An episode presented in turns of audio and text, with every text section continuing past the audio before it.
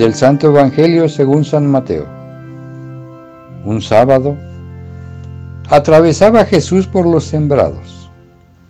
Los discípulos que iban con él tenían hambre y se pusieron a arrancar espigas y a comerse los granos. Cuando los fariseos los vieron, le dijeron a Jesús, tus discípulos están haciendo algo que no está permitido hacer en sábado. Él les contestó, ¿no han leído ustedes lo que hizo David una vez que sintieron hambre él y sus compañeros? ¿No recuerdan cómo entraron en la casa de Dios y comieron los panes consagrados, de los cuales ni él ni sus compañeros podían comer? sino tan solo los sacerdotes. Tampoco han leído en la ley que los sacerdotes violan el sábado porque ofician en el templo y no por eso cometen pecado. Pues yo digo que aquí hay alguien más grande que el templo.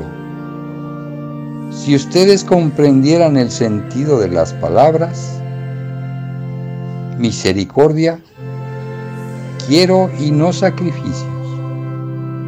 No condenarían a quienes no tienen ninguna culpa.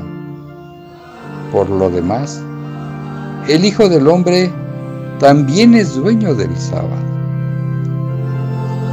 Palabra del Señor.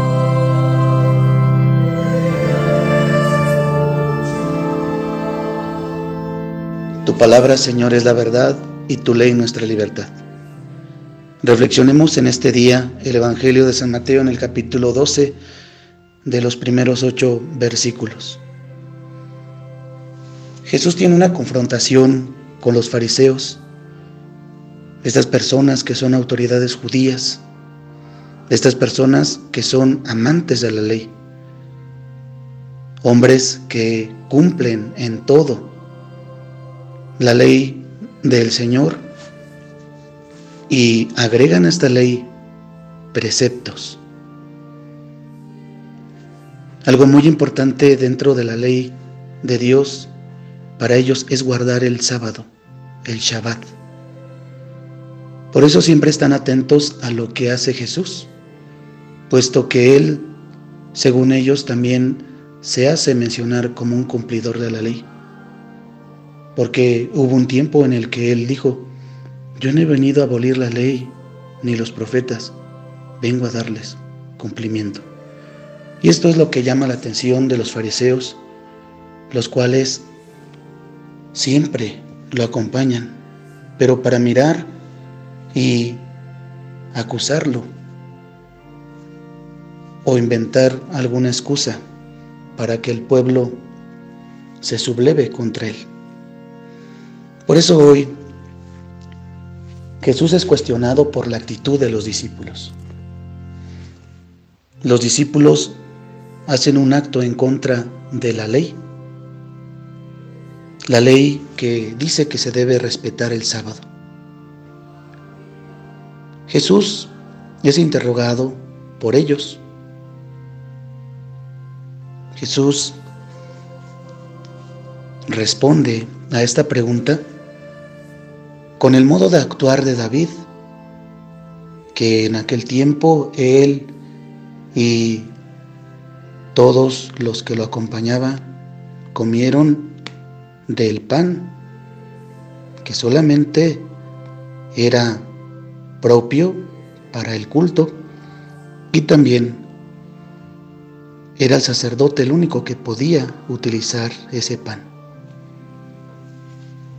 Jesús da a conocer por medio de esa actitud el primer error de estos fariseos.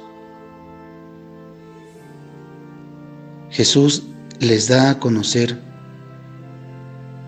que sus palabras son exactas al pronunciar la ley, pero sus actos son injustos al poner en práctica esa ley. Si nosotros reconocemos también cómo Jesús dice, vengan a mí todos los que están cansados y agobiados por la carga, y yo les daré alivio. Tomen mi yugo sobre ustedes, porque mi carga es ligera. Es Jesús quien da cumplimiento a la ley por medio de la misericordia. Jesús devuelve la esperanza de la salvación a todo aquel hombre que escucha su palabra.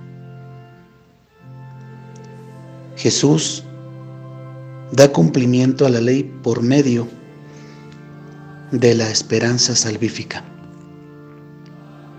Una esperanza que es anunciada a los humildes, a los sencillos de corazón.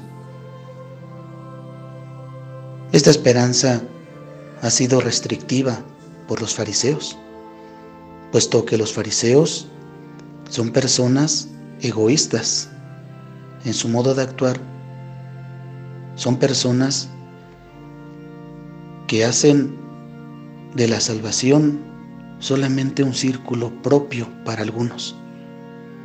Y no se dan cuenta que la salvación es universal, porque el Hijo del Hombre ha venido a cumplir la voluntad del Padre, que es que todos se salven y lleguen al conocimiento de la verdad. Por eso al final de este relato encontramos algo, algo muy importante que será vértice para nuestra vida diaria.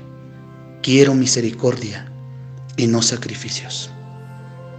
Jesús viene a dar orden a la monotonía, a esa ley que transgredía a los hombres que buscaban la salvación.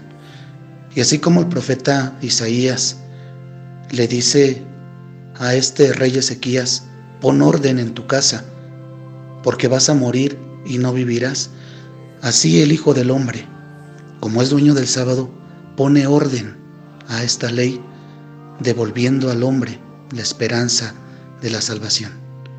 Nosotros comprometámonos, como lo hace el rey Ezequías, a caminar ante Dios con sinceridad y con un corazón íntegro, a realizar lo que es recto a los ojos de Dios. Esta palabra es palabra de verdad que canta la ley del amor. Llegue esta palabra a cada corazón y señale a cada persona y a toda comunidad su camino de esperanza y de fraternidad. Dios sea nuestro Salvador, nosotros seamos instrumentos de su gracia.